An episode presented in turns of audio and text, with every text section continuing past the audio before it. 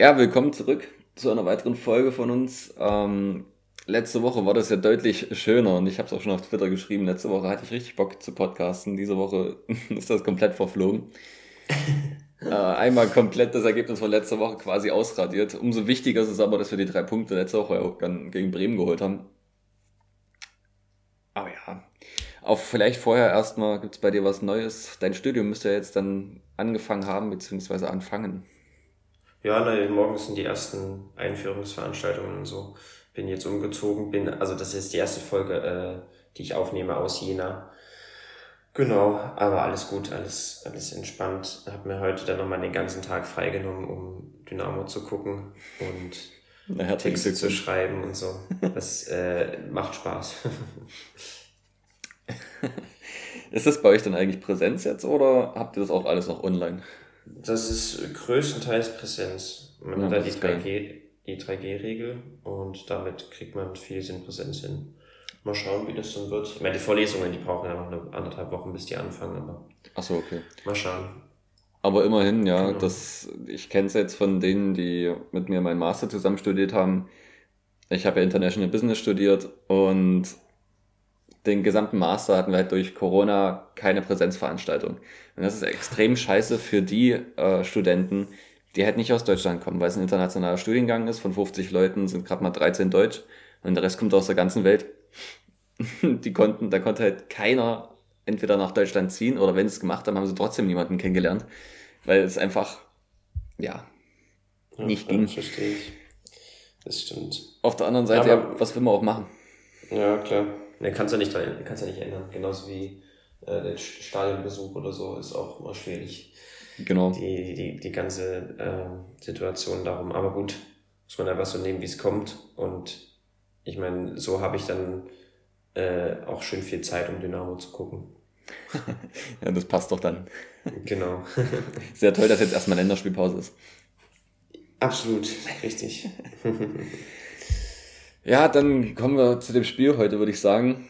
Ging ja direkt gut los. Also St. Pauli hat ja auch gleich für sehr viel Druck gesorgt und mit dem Anstoß gleich mal Dynamo auf dem falschen Fuß erwischt. Was ja heutzutage eigentlich nicht mehr so gemacht wird, dass der Anstoß nach vorne ausgeführt wird. Trotzdem darf Kiri da niemals so durchlaufen erstmal. Ähm, Becker hat noch schön einmal am Ball vorbeigetreten und einfach diesen Schwung hat St. Pauli dann auch mitgenommen in dieser ersten Minute und dann, ja, diesen Strahl äh, bei dem Prollo nichts machen kann, rausgehämmert. Ich glaube, da waren noch nicht viele Fehler von Dynamo dabei. Es war gut der Ballverlust, klar, das ist ein Fehler letztendlich. Aber dann macht es dann Pauli auch extrem stark. Ähm, dann ist einfach, wahrscheinlich war der Matchplan, denke ich mal, wie immer, dass wir nach hinten erstmal gucken, dass wir sicher stehen, durch Gegenpressing nach vorne kommen. Und wenn du dann in der ersten Minute Tor frisst, ist das natürlich alles äh, über den Haufen geworfen. Ja, absolut. Das ist ja genau das Ding. Ne? Also es ist eigentlich ungewöhnlich, dass man eine Spielanalyse, dass wir da direkt mit einem Gegentor reinstarten, aber das ist natürlich dann umso, also umso bitterer, ne? Weil du hast es richtig gesagt, wir machen eigentlich keine riesen Fehler da, aber du hast einfach schon in den, in den ersten Sekunden gemerkt, äh, wie Pauli in dieses Spiel reingehen will und was sie da strategisch und taktisch vorhaben. Wir haben auch diese Raute gespielt, ähm, wie wir das, wie wir das auch machen und waren auch extrem aggressiv im, im Angriffspressing, total intensiv. Und genau in einer Situation ist dann halt das Tor entstanden, wo, wir uns, wo wir einfach ein bisschen überrumpelt wurden, wenn man das so sagen kann. Ne? Also Dynamo wird auf die Seite gelenkt, Pauli schiebt gut zu und hat eine brutale Intensität, wie dann auch in den Minuten danach noch. Und ähm, damit liegst du halt dann direkt eins nach hinten und du hast es dann auch richtig gesagt. Ähm, dann, dann ist natürlich das wieder extrem ungünstig für uns, weil wir eben nicht die Mannschaft sind, die einen Rückstand ähm, durch besonderes Ballbesitzspiel wieder, wieder umdrehen kann. Das passt uns eigentlich gar nicht in die Karten. Und deswegen war natürlich diese, diese Situation da beim 1 zu 0 besonders, besonders bitter. Haben wir dann auch, also, ja, ich glaube, es waren irgendwie 55 Sekunden oder so. Und hast einfach gesehen, dass, dass Pauli da taktisch extrem, extrem aggressiv und, und, und, und klar war in dem, was sie machen wollen und auch individuell einfach da so stark waren, dass sie uns da schon in den ersten Minuten komplett äh, ausgespielt haben, sage ich mal. Das ging ja auch erstmal ein bisschen so weiter. Und dann ist Dynamo tatsächlich ein bisschen besser ins Spiel gekommen. Diese zwei Abstöße von Königsdörfer wo zumindest ich der Meinung bin, gut, den Kopfball könnte man eventuell auch aufs Tor bringen. Dann hätten wir zumindest einen Torschuss gehabt im ganzen Spiel. Und dann hat einfach St. Pauli wieder komplett das Spielgeschehen übernommen und dann ging auch gar nichts mehr nach vorn. Also zum Beispiel Christoph da Ferner hängt total in der Luft. Hat es sicher auch sehr schwierig gegen die wirklich starke Verteidigung von St. Pauli. Ähm, ja, aber auch, was mich so stört, ich habe einmal zwischendurch in der Halbzeit so zu mir selber gesagt, Jungs, wir müssen in die andere Richtung spielen. Da waren wir gerade mal ähm, vorne mit Mörsche und also mit Heizmörsche und äh, der spielt zurück auf Janik Stark und Janik Stark spielt zurück auf äh, Michael Kotte und dann war der gesamte Angriffsdruck, den du mal vielleicht ein bisschen ähm, generieren konntest, wieder weg. Und das ist halt das, was St. Pauli anders gemacht hat. St. Pauli hat sich dann nach vorne aufgedreht, zum Dribbling angesetzt, ein schneller Doppelpass und dann wurde es wieder gefährlich. Ja. Ich meine, ich würde es auch wie du so in zwei Phasen einteilen. Also die ersten 10, 15 Minuten kamen da noch einige weitere gute Szenen von Pauli mit dazu, weil sie einfach gegen unser normales Pressing, das typische Rautenpressing, das was wir immer machen, ähm, ja, ein total flexibles Ballbesitzspiel aufgezogen haben und immer wieder äh, gut sich durchkombinieren konnten und natürlich auch individuell von der individuellen Klasse her besser waren und sich so halt einige Torchancen ähm, äh, äh, erspielen konnten. Ähm, und dann die zweite Phase war dann die, wo Dynamo dann etwas bisschen besser reinkam, etwas tiefer angelaufen ist, aber Paul, aber auch in der Situation hat dann auch Pauli die Intensität etwas runtergenommen, ähm, so dass wir da etwas, sagen wir mal, in, in, in stabilere, in stabilere Szenen gekommen sind und in stabilere Phasen. Aber im Großen und Ganzen ist eben genau das der Unterschied gewesen, was du gesagt hast, nämlich dass Pauli Ideen im Ballbesitz hat, nicht nur das ein gutes Pressing spielt, sondern auch im Ballbesitz äh, weiß, was sie tun wollen und Dynamo halt dagegen eher weniger. Pauli hatte wirklich total flexiblen Spielaufbau, da sind die Achter mal tief gekommen oder mal direkt oder richtig hochgeschoben. Ähm, die haben, konnten sich gut durch, durch kleine, kluge ähm, Triplings und Kombinationen aus dem Pressing lösen. Die haben gute Steil-Klatsch-Kombinationen dabei gehabt, wenn wir äh, weiter, also in Zonen weiter vorn ähm, denken, hatten da einfach durch dynamische Positionswechsel und so unser Pressing total aus dem Spiel genommen. Und im Gegensatz dazu hast du Dynamo, die wieder die eben diesen einseitigen Ballbesitz spielen, also wo du einfach wirklich siehst, dass da keine klaren Abläufe drin sind, dass wir, das habe ich jetzt auch also gegen Bremen und auch jetzt gegen Pauli wieder sehr, sehr, sehr deutlich wahrgenommen, dass wir extrem viele Longline-Bälle spielen, also wirklich diese Bälle von Außenverteidiger auf Achter, der, also Außenverteidiger, der spielt dann an der Linie lang an den Achter und der spielt wieder an der Linie lang ähm, auf den Stürmer, der so nach außen driftet. Aber ähm, da, damit schaffen wir einfach überhaupt keinen Raumgewinn äh, oder können überhaupt keine Gegner überspielen und werden halt einfach dagegen äh, schlichtweg ganz schnell wieder abgedrängt. Und ähm, ja, aber was dann im Endeffekt dazu führt, dass wir eben keine starken oder keine klaren Torchancen erspielen. Und das ist eben, wie gesagt, das ist der Unterschied zu Pauli gewesen und äh, im Vergleich Pauli-Dynamo in diesem Spiel. Und damit können wir dann im Endeffekt in der ersten Hälfte sagen, dass wir auch gut und gerne noch mehr Tore hätten kassieren können. Also wenn, wenn Pauli da etwas genauer ist im letzten Drittel, etwas bessere Entscheidungen trifft und Dynamo sich eben nicht mal ein, zwei Mal noch in den letzten Ball reinwirft, ich erinnere mich auch an die eine, an die eine Burgsteller-Szene, wo, er, mhm. wo der Ball ganz knapp am Tor vorbeigeht. Dann können wir da auch gut schon 2-0 oder 3-0 hinten liegen. Weil wir eben unser normales Spiel spielen, aber der Gegner so, so gut ist und so komplett ist in allen Spielphasen, dass wir da einfach kein, kein Land sehen. Und das war schon, also das, das hat mich, hat mich einerseits beeindruckt aus, aus äh, St. Pauli Sicht und andererseits auch ein bisschen ja, negativ gestimmt aus, aus Dynamo-Fan-Perspektive. Das ist auch dieser Kontrast zu den Spielen ähm, am Anfang der Saison. Da haben wir ja nicht nur durch unser extremes Pressing, sage ich jetzt mal, brilliert, sondern wir haben halt auch die Mitte mit einbezogen im Spiel nach vorn. Wir genau. sind auf die Außen gegangen, dann haben wir in die Mitte gespielt, haben uns dort mal aufgedreht ich sag's, glaube ich, jede Woche, Luca Hermann fehlt extrem. Ich weiß nicht, warum er heute nicht im Kader war. Ich hoffe, dass nicht wieder irgendwas passiert ist, dass er nicht fit war, weil theoretisch war er ja fit und er hat ja auch im Testspiel jetzt unter der Woche gespielt. Und ja, also da fehlt er einfach so extrem. Das ist, glaube ich, unser letzter offensiv denkender, spielerisch denkender Kopf. Ähm, nicht, dass jetzt wir keine kreativen Köpfe hätten. Also das ist ein Heinz Mörschel. Aber der dribbelt halt lieber mit dem Ball und guckt dann, wenn er irgendwo am 16 angekommen ist, was er damit machen kann. Luca Hermann macht das in dem Moment, in dem er den Ball bekommt, weiß er schon, wo sind seine Gegenspieler und wo kann er als nächstes hinspielen und was es vor allem auch Gewinn bringt und Raum bringt.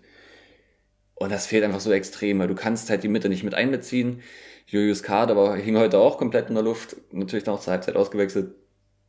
Und ja, so kannst du einen Gegner auch einfach nicht vor Aufgaben stellen. Wenn du immer nur, wie du sagst, ähm, über die Außen kommst, immer die Linie lang, dann hast du auch nicht die Spieler unbedingt, die sich da jetzt gerade durchsetzen. Königsdorfer bin ich zwar der Meinung, dass er langsam reinfindet, aber ist es halt auch noch nicht gegen auch so eine gute Mannschaft dann.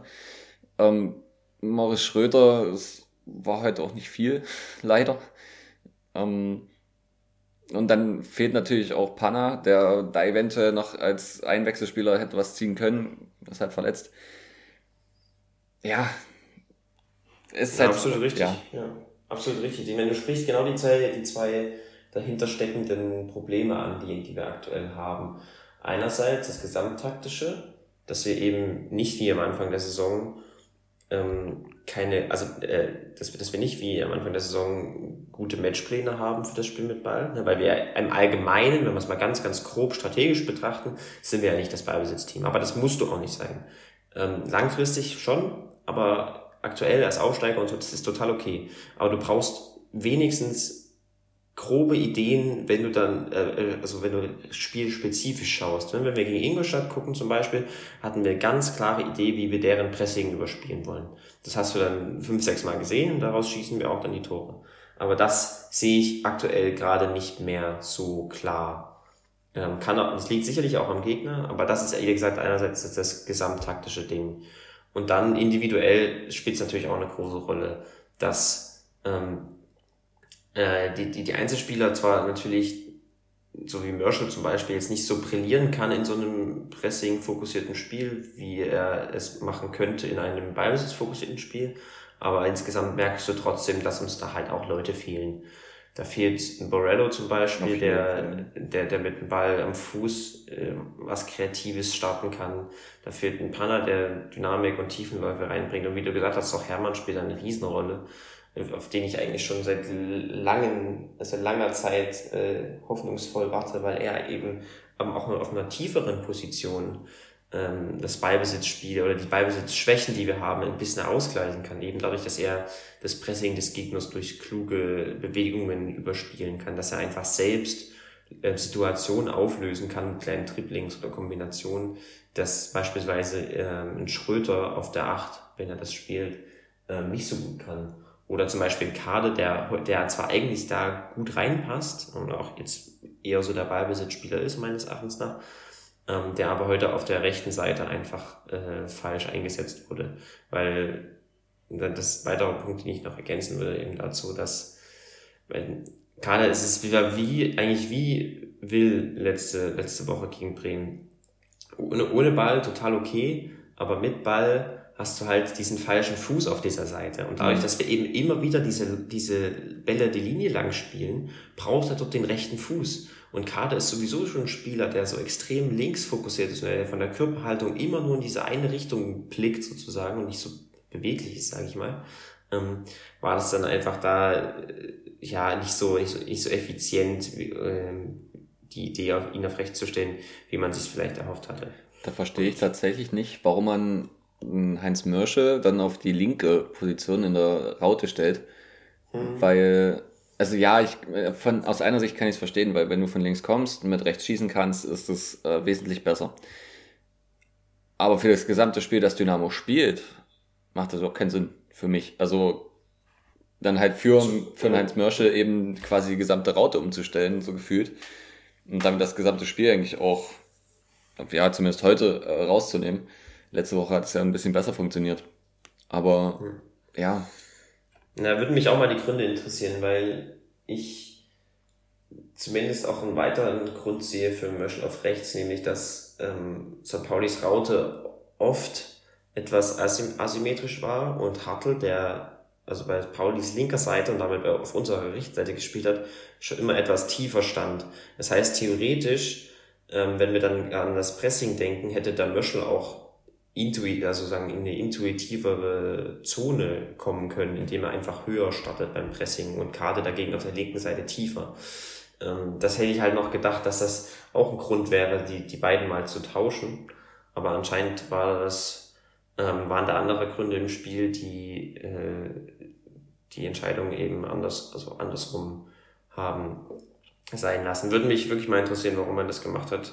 Aber können wir ja von außen schwierig, schwierig wissen. Es war auf jeden Fall nicht so effektiv, wie, ähm, wie, wie es hätte sein können oder sein sollen. Ja.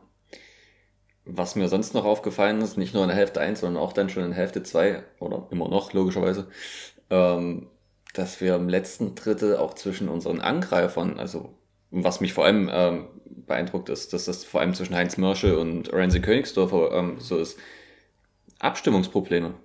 Extreme Abstimmungsprobleme. Fehlpässe, wo Laufwege antizipiert werden, die nicht da sind oder wo ein Laufweg gegangen wird, der nicht antizipiert wird und dann wirklich häufig die falschen Entscheidungen getroffen werden, eben in diesem letzten Drittel. Was, wo ich auch hoffe jetzt, dass die Länderspielpause vielleicht da nochmal ein bisschen hilft, dass man da Abstimmung findet. Weil irgendwie daran fehlt es dann ja auch im Offensivspiel. Ja, absolut. Du siehst halt, dass die Abläufe nicht da sind und das ist sowohl individuell, also es ist ein Problem, was sowohl individuell als auch gesamttaktisch ist.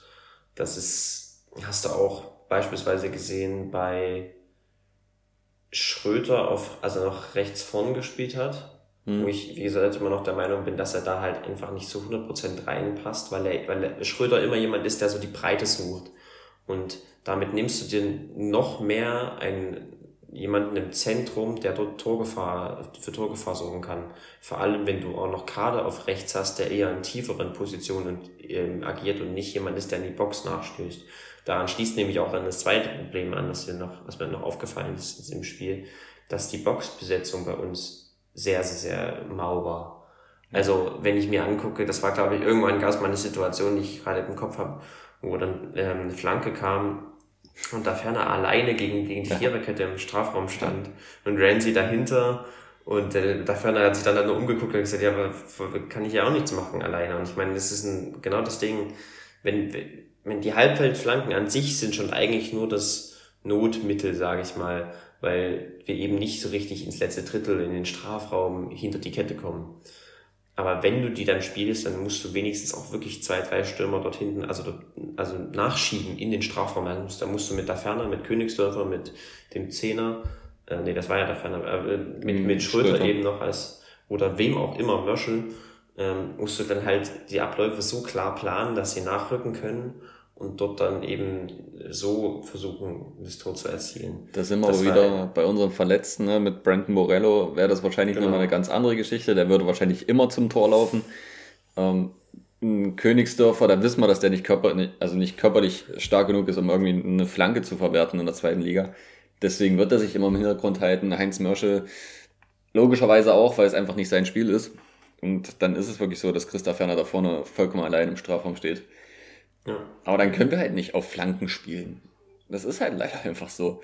Dann müssen wir halt durch Bewegung und Rochaden vorne im letzten Drittel Abläufe finden, durch die wir die tiefen Pässe halt nicht auf die Außen spielen, sondern in die Halbräume und dann von dort flach reingeben. Ja, das, wie gesagt, das ist mir im Ballbesitz insgesamt einfach zu wenig klar und zu wenig klarer Plan. Ja. Das ist diese Longline-Pässe, die du dann einfach von Außenverteidiger auf Außenstürmer spielst, die sind so leicht zu verteidigen, das ist eigentlich das Pressing-Opfer Nummer eins, sage ich mal. Wenn du als Trainer, also wenn, wir zum Beispiel mal den Exkurs machen wollen in die, in die Pressing-Geschichte, ne? Pressing mhm. ist von, ich glaube, Arrigo Sacchi oder so äh, erfunden worden, äh, im Sinne von das, das, das klassische 4-4-2-Pressing, was, ist, was über Jahre den modernen Fußball geprägt hat. Und der hat sich den Außenverteidiger und die Außenlinie als Pressingopfer ausgesucht, weil es eben ist auch logisch, du dort am wenigsten Platz hast und ähm, die, die Außenlinie ja auch noch als zusätzlicher Gegenspieler ähm, ähm, fungiert. weil du da ja auch nicht drüber gehen kannst, logischerweise. Das heißt, wenn du den Gegner nach außen lenkst, brauchst du viel weniger Personal und kannst viel einfacher zuschieben und den Ball versuchen zu gewinnen, als wenn du das im Zentrum versuchst, weil du dort eben nicht die Außenlinie hast und mehr Raum, wo der Gegner kombinieren kann. Und deswegen sagen wir auch viele, äh, also viele ähm, Teams heute und auch Dynamo, wenn sie pressen, dass sie die Gegner eben oft nach außen lenken wollen. Weil dort hast du die Außenlinie, dort schiebst du dann einfach mit deinem Mittelfeld drauf und kriegst, kriegst einen guten Ballgewinn. So, das macht Dynamo selbst auch im Pressing. Aber im Ballbesitz fallen wir dann trotzdem in diese Falle eben rein, dass wir auf, uns ganz leicht auf Außen lenken lassen, ganz leicht auf Außen rein, äh, also die, die, die Bälle die Linie runterspielen, aber nicht wirklich versuchen ins Zentrum zu kommen. Und so ist es einfach total, total leicht zu verteidigen. Das ist echt, äh, da muss wirklich deutlich mehr kommen, um wenn du Torchancen kreieren willst. Ähm, auch wenn es, wie gesagt, Pauli heute auch clever verteidigt hat, aber da, da muss, da müssen einfach mehr Abläufe rein. Und das andere, was mir in der ersten Hälfte noch ein bisschen sauer aufgestoßen ist, zumindest, beziehungsweise, ja, da kann man eigentlich wahrscheinlich nicht allzu viel machen. St. Pauli hat sehr gut eine Seite überladen im Angriffsspiel und dann auf Paccarada meistens auf den linken Verteidiger von St. Pauli äh, rübergegeben und der war dann vollkommen frei. Und das kannst du nicht, nicht so einfach verteidigen, wenn St. Pauli mit fünf, sechs Leuten schon auf der einen Seite nach vorne schiebt, weil du ja dann natürlich dein Personal dort drüben brauchst. Trotzdem hätte ich mir da gewünscht, dass es zumindest ein bisschen mehr Absprache zwischen Robin Becker und äh, ja, Julius Kado, was glaube ich auf der Position da noch äh, gegeben hätte. Und auf der anderen Seite wäre das natürlich auch ein Mittel für Dynamo im Offensivspiel, eben das auch zu machen. Wir haben gute offensive Außen. Chris Löwe ist ein sehr guter ähm, Flankengeber und offensiver ähm, Außenverteidiger. Genauso Robin Becker, der kann das auch. Auch Goram Jobelice, denke ich, kann das. Ich finde, er hat heute auch, kommen wir bestimmt nachher drauf, ähm, zumindest schon mal einen ganz ordentlichen Eindruck von dem gegeben, was er kann. Und das ist einfach, das ist so ein relativ einfaches Mittel, wie du einen Gegner aber beschäftigen kannst. Dazu kommt natürlich dann, dass St. Pauli aus unserem Pressing sehr gut rausgespielt hat, sehr ballsicher ist hinten in der Abwehrkette und dadurch natürlich das Offensivspiel und dieses Überladen einfacher wird für, für den Gegner. Also für St. Pauli, nicht für Dynamo. Ja, absolut richtig. Ich meine, wir haben es vorhin schon angedeutet und ich werde es heute in dem, in dem Blogartikel ähm, auf fangemeinschaft-dynamo.de auch nochmal ähm, detailliert äh, aufschlüsseln. Aber Pauli hatte da wirklich einige gute Abläufe dabei und du hast es richtig gesagt, die haben, den, haben die Seite überladen, haben dort äh, auch durch viele, durch, durch koordiniertes Fallen lassen und in die Tiefe gehen, gute, gute Dynamiken erzeugt, haben dann sehr gut und sehr ballsicher, wie du gesagt hast, richtig, ähm, dann Steil-Klatsch-Kombinationen gespielt äh, und auch immer einen gewissen, eine gewisse Diagonalität drin gehabt. Das heißt, ne, Außenverteidiger spielt diagonal ins Zentrum auf den Stürmer oder trippelt sogar ins, ins Zentrum rein. Der lässt wieder klatschen. Damit kommst du auf links auf Paccarada, wo du auf, auf die verwaiste Seite, wo Dynamo nicht so einen richtigen Zugriff kriegt. Und das war wirklich äh, dann schlau gemacht und äh, gut abgestimmt äh, von Pauli Seite aus, was deren äh, Ballbesitzspiel und Chancenerarbeitung und deren Chancenerarbeitung angeht. Ich denke, grundsätzlich als Fazit der ersten Hälfte kann man sagen, Dynamo hat ja auch so ein bisschen verschlafen. Also wenn man den Beginn sich anguckt, das fing schon so ein bisschen schläfrig an. Und dann, ja, also ich pick mir ja gerne mal Janik Stark als Beispiel raus war heute auch in einigen Aktionen so subjektiv für mich der Eindruck, dass er noch nicht so richtig auf dem Platz stand. Es hat sich in Hälfte 2 ein bisschen gebessert dann. Also es war einfach die erste Hälfte quasi komplett verschlafen. In fast allen Bereichen. Also wir hatten ja auch hinten dann trotzdem, auch wenn wir es teilweise ganz gut verteidigt haben, immer mal dann so Situationen wie halt, wenn Paccarada über die Außen ähm, fast unbedrängt bis zu einem Fünfer dribbeln konnte. Ja, das hat mir nicht so gefallen. Was man zur ersten Hälfte beziehungsweise zum ganzen Spiel noch sagen muss, der Kommentator ging mir komplett auf den Sack. also, es ist ja okay, dass St. Pauli wahrscheinlich die beste Mannschaft im Sinne von wirklich Zusammenspielen ist. Und dass man da auch so ein bisschen Fanboy sein kann, von mir aus gerne. Aber du kannst nicht, man hat es in der zweiten Hälfte dann gemerkt, der wollte sagen, Dynamo hat das alles besser gemacht und er hat St. Pauli gesagt. Oder Kade spielt einen Ball und er nennt ihn Hartl. Der war so auf St. Pauli fixiert, dass er es nicht mehr auf die Reihe bekommen hat, irgendwie Dynamo auch mal zu loben. Da war alles scheiße und ich meine, gerade in den ersten 15 Minuten nach dem Gegentor hatte ja Dynamo dann ein bisschen reingefunden und ich fand, da war das Spiel zumindest mal vom Ballbesitz sehr ausgeglichen und er war voll überzeugt, dass St. Pauli uns äh, einschnürt. In dem Moment nicht, danach später ja, aber oh mein Gott. Und ich habe es ja auch schon auf Twitter gelesen, haben einige dann auf die, auf die Stadionatmosphäre umgeschalten und haben dann äh, lieber St. Pauli-Fangesängen zugehört als diesem Kommentator. Ja, gut, dass ich heute ohne Ton geguckt habe. Ja, wirklich. Also, es war schon. Wir hatten ja auch schon in der letzten Saison sehr dynamo-freundliche Kommentatoren. Stört das immer auf beiden Seiten ein bisschen, weil für einen Kommentator sollte irgendwie neutral sein. ja, äh, ist nur so eine Randnotiz, aber aus Fansicht natürlich. Äh, ich denke mir doch immer, wenn jedes Mal, wenn jemand so von Dynamo schwärmt, was denkt sich jetzt der Gegner? Er kriegt ja gerade drei Gegentore und dann muss er sich noch anhören, wie toll doch das Team ist, dass er gerade gewinnt. Das ist irgendwie scheiße. Bleibt doch sachlich. Gut, äh, kommen wir zur zweiten Hälfte, würde ich sagen. Außer du hast zuerst noch was zu sagen. Nö, genau, zweite Hälfte. Aber ich meine, das geht ja, geht ja genauso weiter eigentlich. Obwohl Dynamo besser eigentlich reingekommen ist, auch mit dem Wechsel Diawosi für, ich glaube, Julius Kader, ne? Ähm, mm, ja, ja. Und der damit verbundene Umstellung, Morris Schröder dann wieder in die äh, Raute zu nehmen, das ging erstmal besser los, weil wir einfach griffiger waren, wir waren ein bisschen besser im Pressing. Ähm, wir sind auch mal zumindest bis auf 16er Höhe gekommen. Auch wenn dann Agi da einmal im Ball ins Ausdribbelt mit seiner ersten Aktion, gut, das passiert. Aber das hat sich dann auch relativ schnell wieder gegeben. Und weiß nicht, hast du gesehen, ob sein Polly da was umgestellt hat oder ob wir einfach wieder aufgehört haben, Fußball zu spielen? Naja, es war jetzt nicht so eine Riesenumstellung dabei. Wir hatten ja auch dann in der ersten Hälfte schon so Phasen, wo wir einfach etwas mehr Stabilität reinbekommen haben. Und das war dann auch in, in, im Anfang von der zweiten Halbzeit so.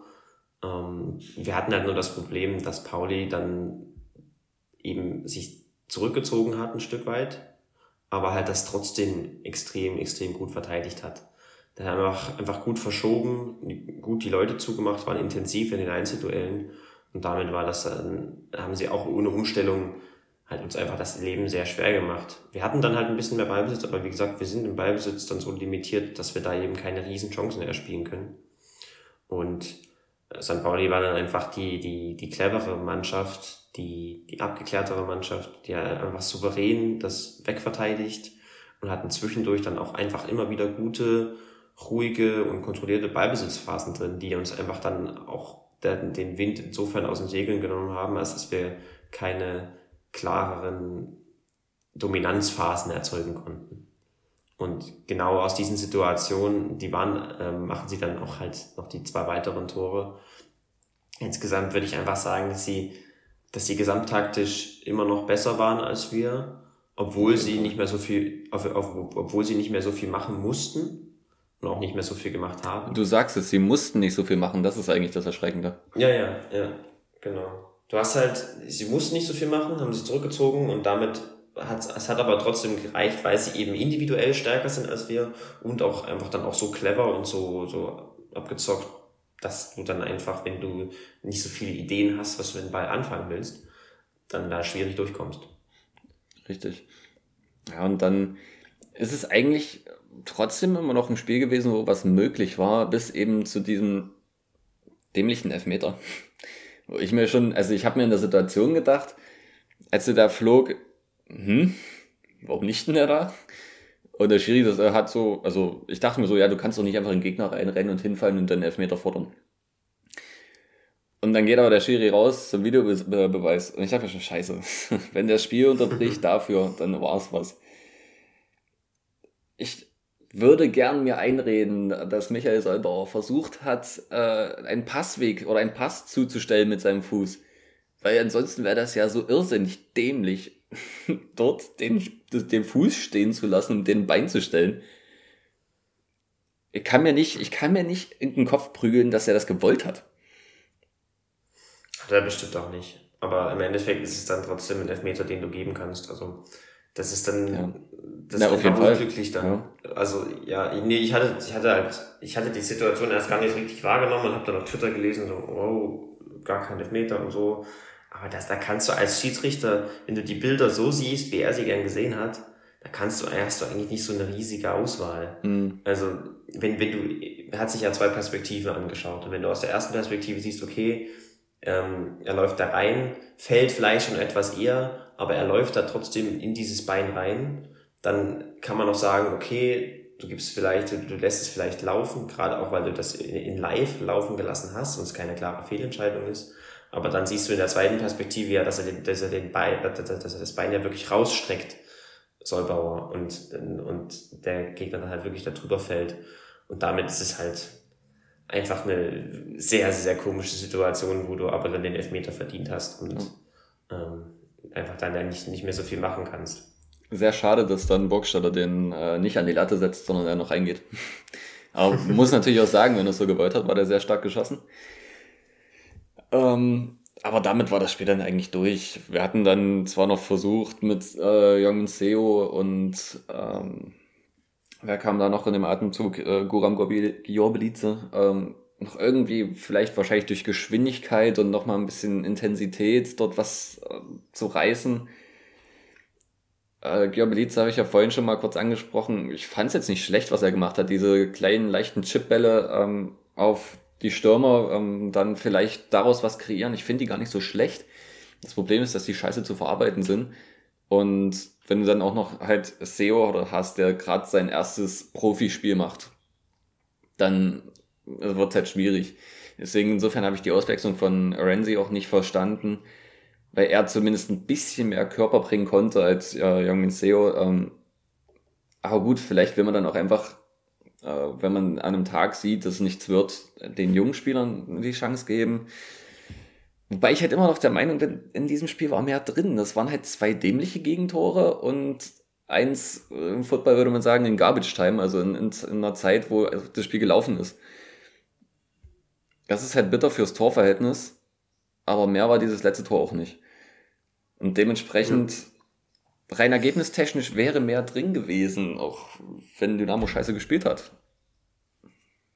Hm, schwierig, ne? Mhm. Also ich hab, war, war auch ein bisschen, also als ich die Wechsel gesehen habe, hatte ich auch kurz den Gedanken, dass man ja eigentlich hätte noch, also mit Hosina und Sohm beispielsweise schon noch etwas mehr Qualität in der Spitze einfach reinbringen hätte können. Georg Belize fand ich spannend, hat auch gute Ansätze gezeigt, fand ich, gerade so was die Dynamik angeht und so. Aber zum Beispiel für SEO hätte ich eigentlich Hosina erwartet, weil es ein ähnlicher Spielertyp ist und Hosina einfach, einfach weiter ist. Das ist also ich denke, das steht außer Frage. Mhm. Da hatte ich kurz den Gedanken, ob Schmidt nicht vielleicht dann schon sagt, dass es, oder er kann, dass das Spiel schon gelaufen ist. Ich weiß auch nicht so richtig. Es ist, es ist schwierig. Du hast, du hast es einfach, du hast es gut zusammengefasst, glaube ich, ne? Wir haben, wir spielen schwach, wir sind unterlegen. St. Pauli macht aber nicht das draus, was sie trau ähm, ähm, draus hätten machen können. Äh, da hätten, also da hätten sie auch, hätten sie früher ein, zwei Tore geschossen, dann wäre das Spiel viel eher gel gelaufen gewesen. So hatten wir dann halt nochmal die Chance.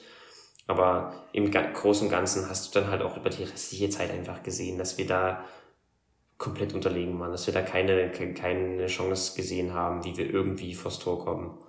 Und, ja. ja. Deswegen am Ende ist es dann auch die zweite Hälfte.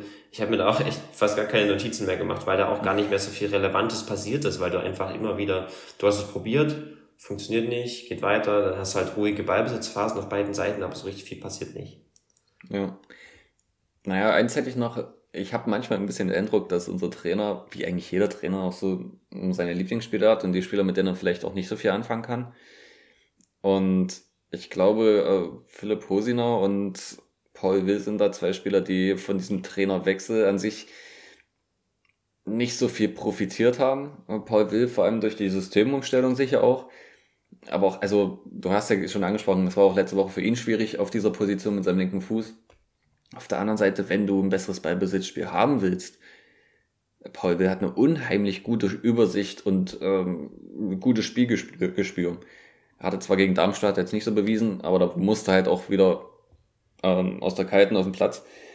Das ist viel einfacher, wenn du natürlich von Anfang an spielst. Deswegen habe ich nicht ganz verstanden, warum man jetzt Kader wieder reingenommen hat, äh, direkt. Vor allem, weil er jetzt auch nicht so die Leistung gebracht hatte in den Spielen davor.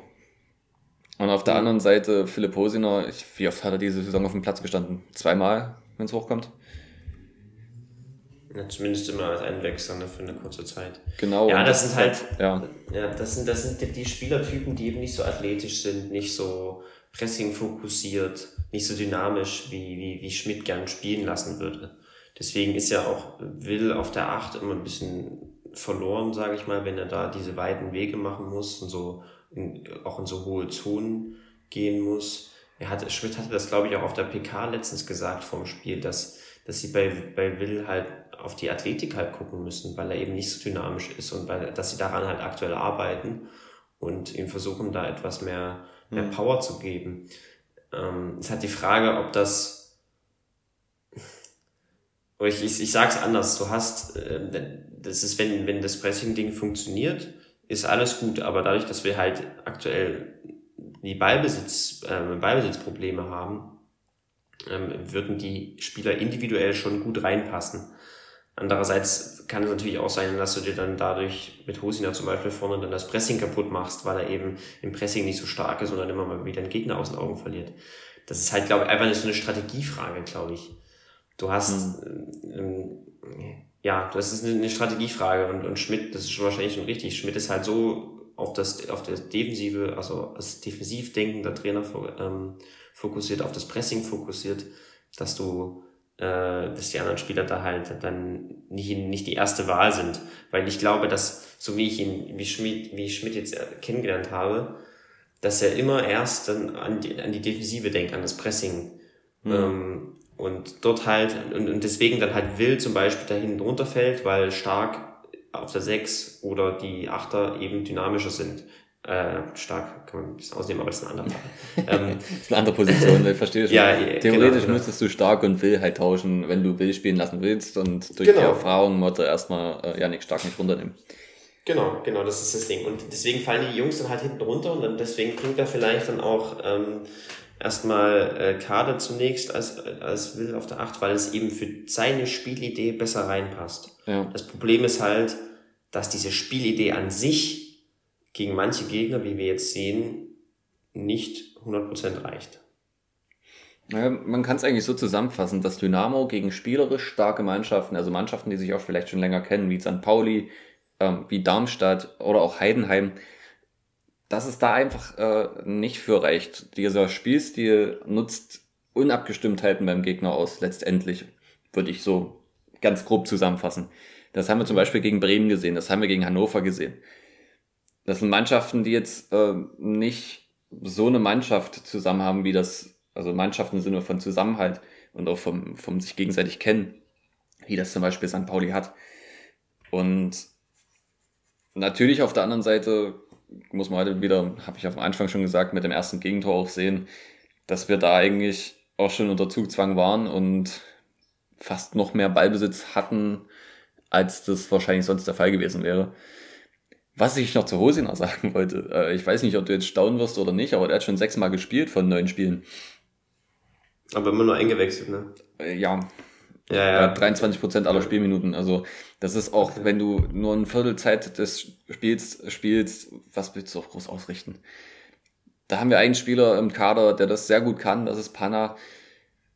Und der Rest, ja, braucht halt seine Anlaufzeit. Ist halt leider so.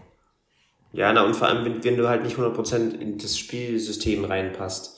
Wenn du Husina als rechten Stürmer aufstellst, wie er das manchmal zum Beispiel hat, dann äh, ist er da auch einfach ein Stück weit verloren. Ja. Weil du eben, weil er eben nicht dieser, dieser dynamische Läufer ist, der immer wieder die Tiefe attackiert, sondern du musst ihn eigentlich, du kannst ihn, du kannst ihn bringen, so wie Schmidt das jetzt auch manchmal gemacht hat, als eine Komponente, als eine spielerische Komponente, wenn du die im Spiel brauchst, dann stellst du ihn auf die 10, kriegst ein bisschen mehr Ballsicherheit rein.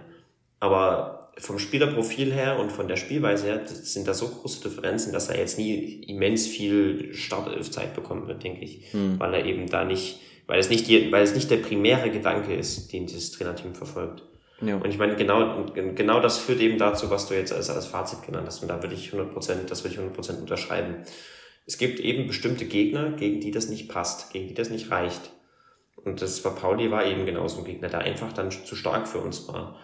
Ähm, und was ich besonders bemerkenswert fand, ist, dass sie eben uns auch gezeigt haben mit ihrem Spiel, wie Rautenfußball aussehen sollte, wenn er komplett ist. Wenn er eben nicht nur auf Pressing ausgelegt ist äh, und auf Umschalten, sondern auch auf ein gutes Ballbesitzspiel. Ja, der hat eine wirklich brutale Intensität dabei, ähm, hatten gut umgeschalten, aber hatten auch echt interessante Ballbesitzmuster dabei, die so dynamisch waren, ja. dass wir da einfach komplett unterlegen waren. Und eigentlich haben wir ja gar nicht so viel falsch gemacht. Ne? Also die, ich glaube, die ganze Folge klingt jetzt ganz schön negativ.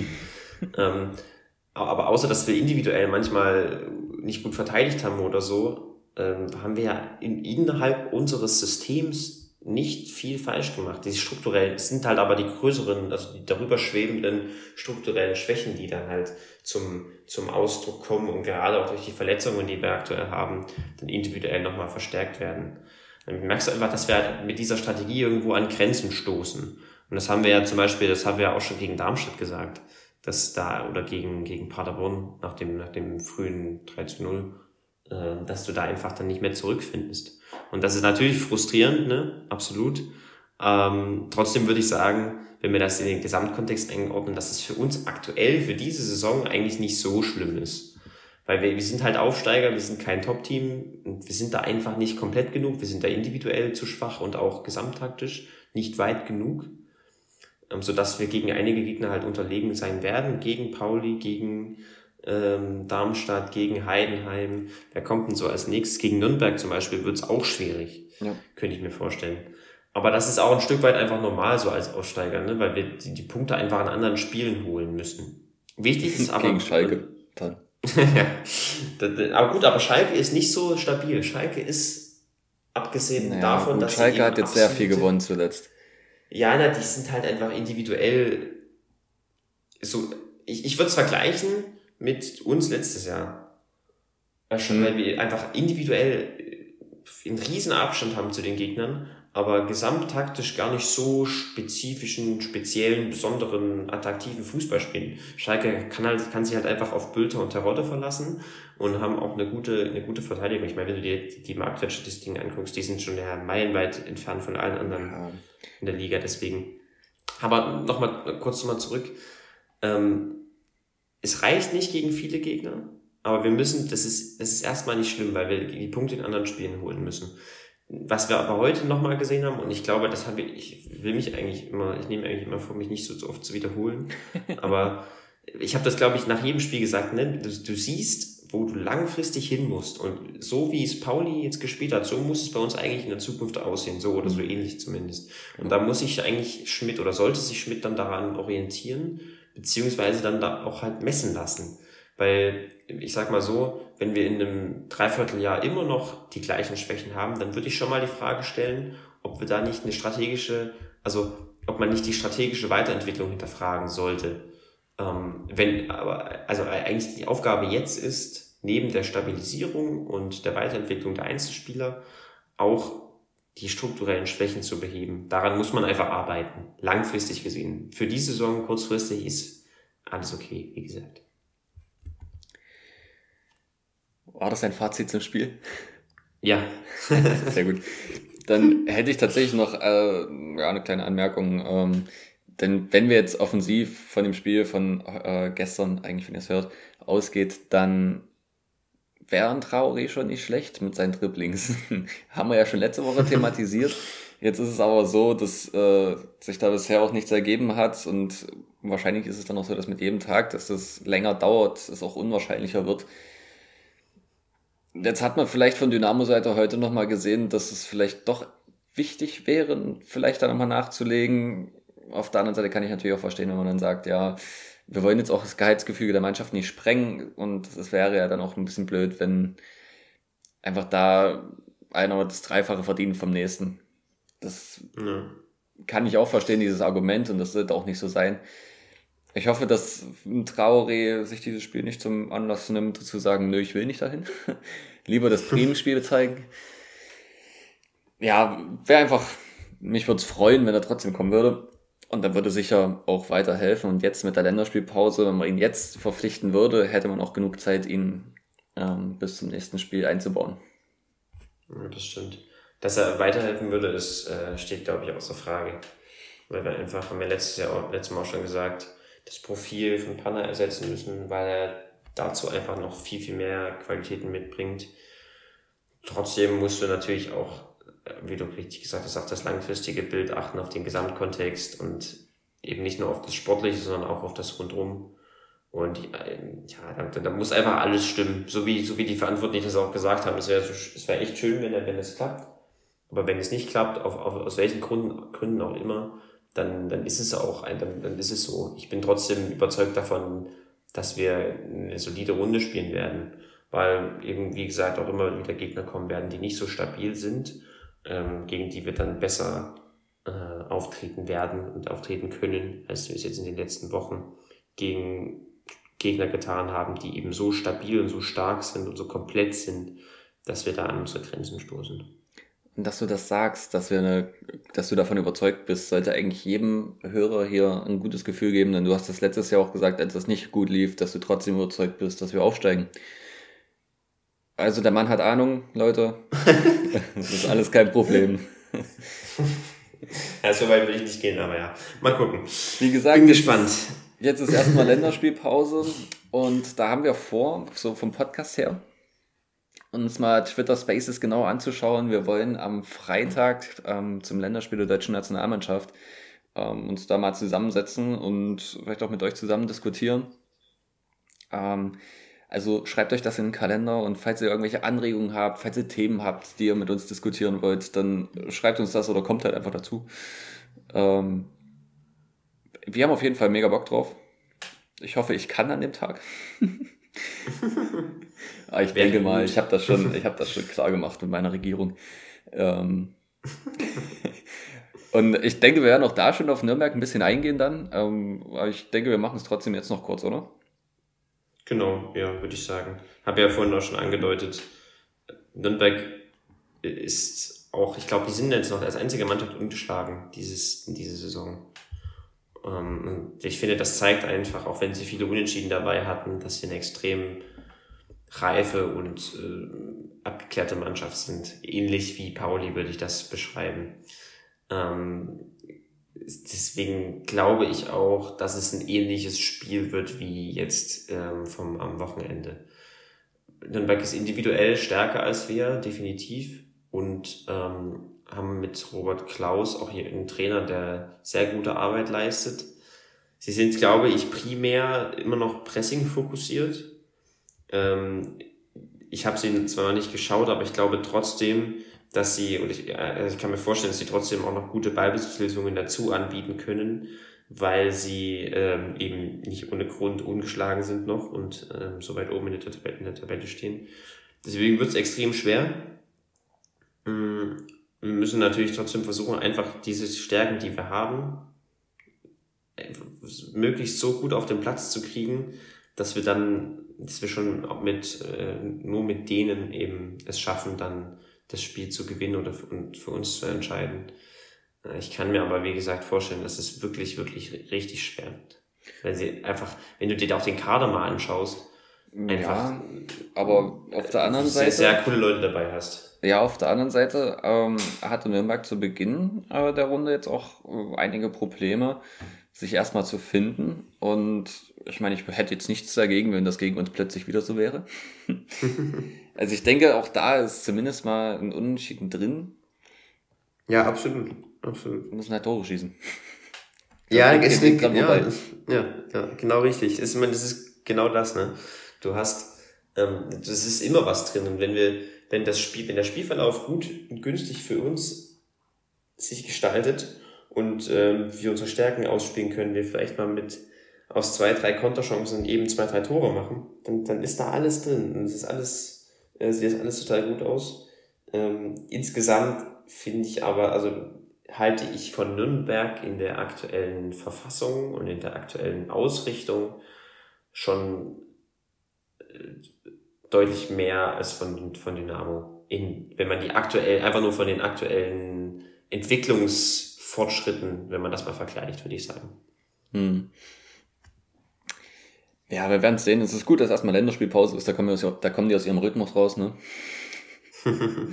äh, ja, kann, kann gut sein. Mal gucken. Dann wollten wir noch auf den Hackathon kurz äh, hinweisen, der demnächst ist. Ähm, ich glaube, der ist sogar im Stadion, ne?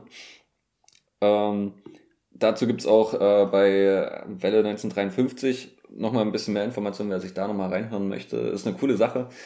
Ähm, und die Fangemeinschaft Dynamo, die sucht da auch noch unter den Mitgliedern äh, ein bisschen Hilfe, dass, dass diese Veranstaltung ähm, ja, begleitet werden kann. Ähm, das sind, glaube ich, drei Tage, so wie ich das äh, gehört habe. Und ähm, die müssten halt dann logischerweise auch begleitet werden, abgedeckt werden. Also wer da Interesse hat, ähm, hört euch das wie gesagt äh, nochmal an, guckt euch auch das ähm, bei der Fangemeinschaft Dynamo an. Und äh, wäre auf jeden Fall klasse, wenn sich da noch ein paar Leute finden würden dafür. Sicherlich inhaltlich auch sehr spannend, wenn man sich die Themen da anschaut. Also guckt da einfach mal rein.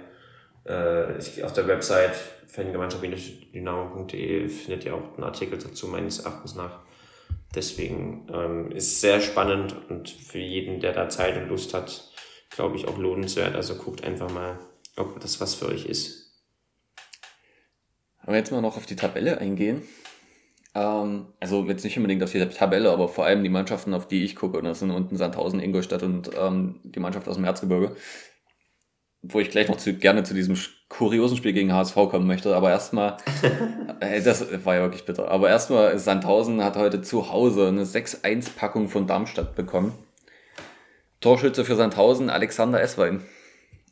Ähm, die Älteren unter euch werden ihn noch kennen. Nein, nein, Spaß. Äh, also ich kenne ihn auch noch. Ja. Du das halt? Ähm, es war meine erste, meine erste Dynamo-Saison, die ich wirklich verfolgt habe, die, als wir damals aufgestiegen sind. Siehst du, und ich bin damals schon, hm, das war nicht die Saison, wo wir aufgestiegen sind, sondern die, die davor, glaube ich, äh, wo Fjell überzeugt worden ist, dass äh, er zu Dynamo ah, ja. kommt. Mhm. Da war ich äh, Einlaufkind bei dem Spiel. Ähm, Sehr gut. Da hat Esbein das eine Tor durchgeschossen beim 1 zu 1 gegen Stuttgart 2. äh, oder es war 0-0 und Esser hat eine Chance vergeben, aber ich glaube, er hat ein Tor geschossen, damit muss es ein 1-1 gewesen sein. Es war ein Kackspiel. Ähm, ja, und Ingolstadt hat auch wieder verloren. Also von daher, das ist alles noch im Rahmen. Und Aue war ja wirklich nah dran, äh, gegen, gegen HSV zu gewinnen. Das wäre der erste Sieg für Aue. Die haben noch nicht ein Spiel gewonnen. Die haben jetzt vier Punkte. Und es wäre einfach für sie wahrscheinlich auch so eine Art Befreiungsschlag gewesen. Einfach nach dieser verkorksten, nach diesem verkorksten Auftakt, jetzt mit Hense, jetzt momentan Chefcoach. Natürlich auch ein bisschen mehr wieder die Auer-Tugenden ähm, gefördert und dann gehst du da 1 zu 0 in Führung durch schon ein richtiges Kacktor, ja. Also äh, ich weiß nicht, ob ihr das kennt, äh, zeigt das wunderbare Welt des Fußballs. Der hat, kürt immer pro Monat oder alle paar Monate das Kaktor. Pro Monat, glaube ich, Kaktor des Monats heißt es. Das wäre schon ein, ein absoluter Sahne-Beitrag für diesen, für diese äh, Rubrik, für diese Kategorie. Denn das kommt eine Flanke in den Strafraum, wie das auch Dynamo bringt, vollkommen unvorbereitet, aber einfach mal rin das Ding der HSV-Spieler wird ihm einfach, einfach nur zur Seite wegköpfen und köpft aber so dämlich äh, den Spieler von Aue an. Der guckt nicht mal zum Ball und der geht hinten hinter, wer ist der Teuter, Heuer Fernandes? Geht er hinten mhm. ins Tor rein. so ein Kacktor habe ich vorher noch nie oder noch nie so richtig so gesehen, weil auch die Distanz zwischen HSV-Spieler, Aue-Spieler und dem Tor war eigentlich, auf, äh, war eigentlich eine Distanz, wo du dir denkst, da kann nichts passieren. Und er köpft ihn so dämlich an.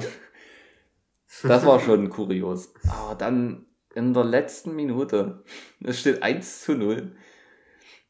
Das war noch ein guter Angriff vom HSV. Der, der Angriff war wirklich gut, muss man auch sagen. Lupft den Ball in die Latte und der hat so einen beschissenen Drei, dass er so abspringt, dass ähm, Carlson, was glaube ich, einfach so einen schlechten Winkel dann zum Ball hat und dabei sich noch so bekloppt auch äh, dreht, dass er ihn ins eigene Tor köpft, anstatt ihn rauszuköpfen. Und im ersten Moment ist ja, ja, der gewinnt nicht. Und im zweiten Moment denkst du dir, oh, scheiße, der arme Spieler. Oh Gott, nee. Ich habe auch schon ein Eigen, Eigentor geschossen. Ich habe auch schon mal vorm Ball gelatscht und dann flog mir hinten ins Tor rein. Und zwar überhaupt nicht gewollt. Aber es war nicht, ja doch, eins ist einer war wichtig, aber ist egal. Äh, aber so. Ich, mir tut Aue selten leid, aber in dem Moment tat mir vor allem dieser Spieler extremst leid. Ja, Wer das noch nicht gesehen hat, das, guckt euch das nochmal an, das gesamte Spiel, beziehungsweise die Highlights, das ist wirklich kurios. Aber um dann auch nochmal den Bogen zu schlagen, zu dem, was wir vorhin gesagt haben, genau aufgrund dieser instabilen Teams mache ich mir auch keine Sorgen bei Dynamo. Einerseits gefällt mir die Entwicklung bei uns trotzdem aktuell, wenn wir nur auf unser Team gucken. Aber wenn wir das auch nochmal im Vergleich äh, zu den anderen Teams setzen, habe ich da einfach vier, fünf Mannschaften dabei, die ich deutlich unter uns sehen würde. Ähm, Rostock ist für mich erstaunlich stabil, aber trotzdem noch nicht so weit wie, wie Dynamo meines Erachtens nach. Dann hast du halt dort unten mit Sandhausen, Aue und Ingolstadt drei Teams plus Kiel, wenn man die noch mitzählen kann, ähm, die einfach deutlich, deutlich äh, weniger im Soll sind, im Plan und auch deutlich instabiler wirken als wir jetzt zum Beispiel. Ich finde, es ist eigentlich ein sehr gutes Schlusswort für den heutigen Podcast. Für die heutige Folge. Auf jeden Fall. ja, schön auch selber loben, ne? Natürlich. Ähm, ich hoffe, wir hören uns dann alle am äh, Freitag mal zu, äh, und setzen uns da zusammen und quatschen ein bisschen, während auch äh, die Nationalmannschaft versucht, auf dem Platz was zusammenzustolpern. Und dann ähm, wünsche ich einfach euch allen noch eine schöne Woche. Dir auch, logischerweise. Und bis zum nächsten Mal.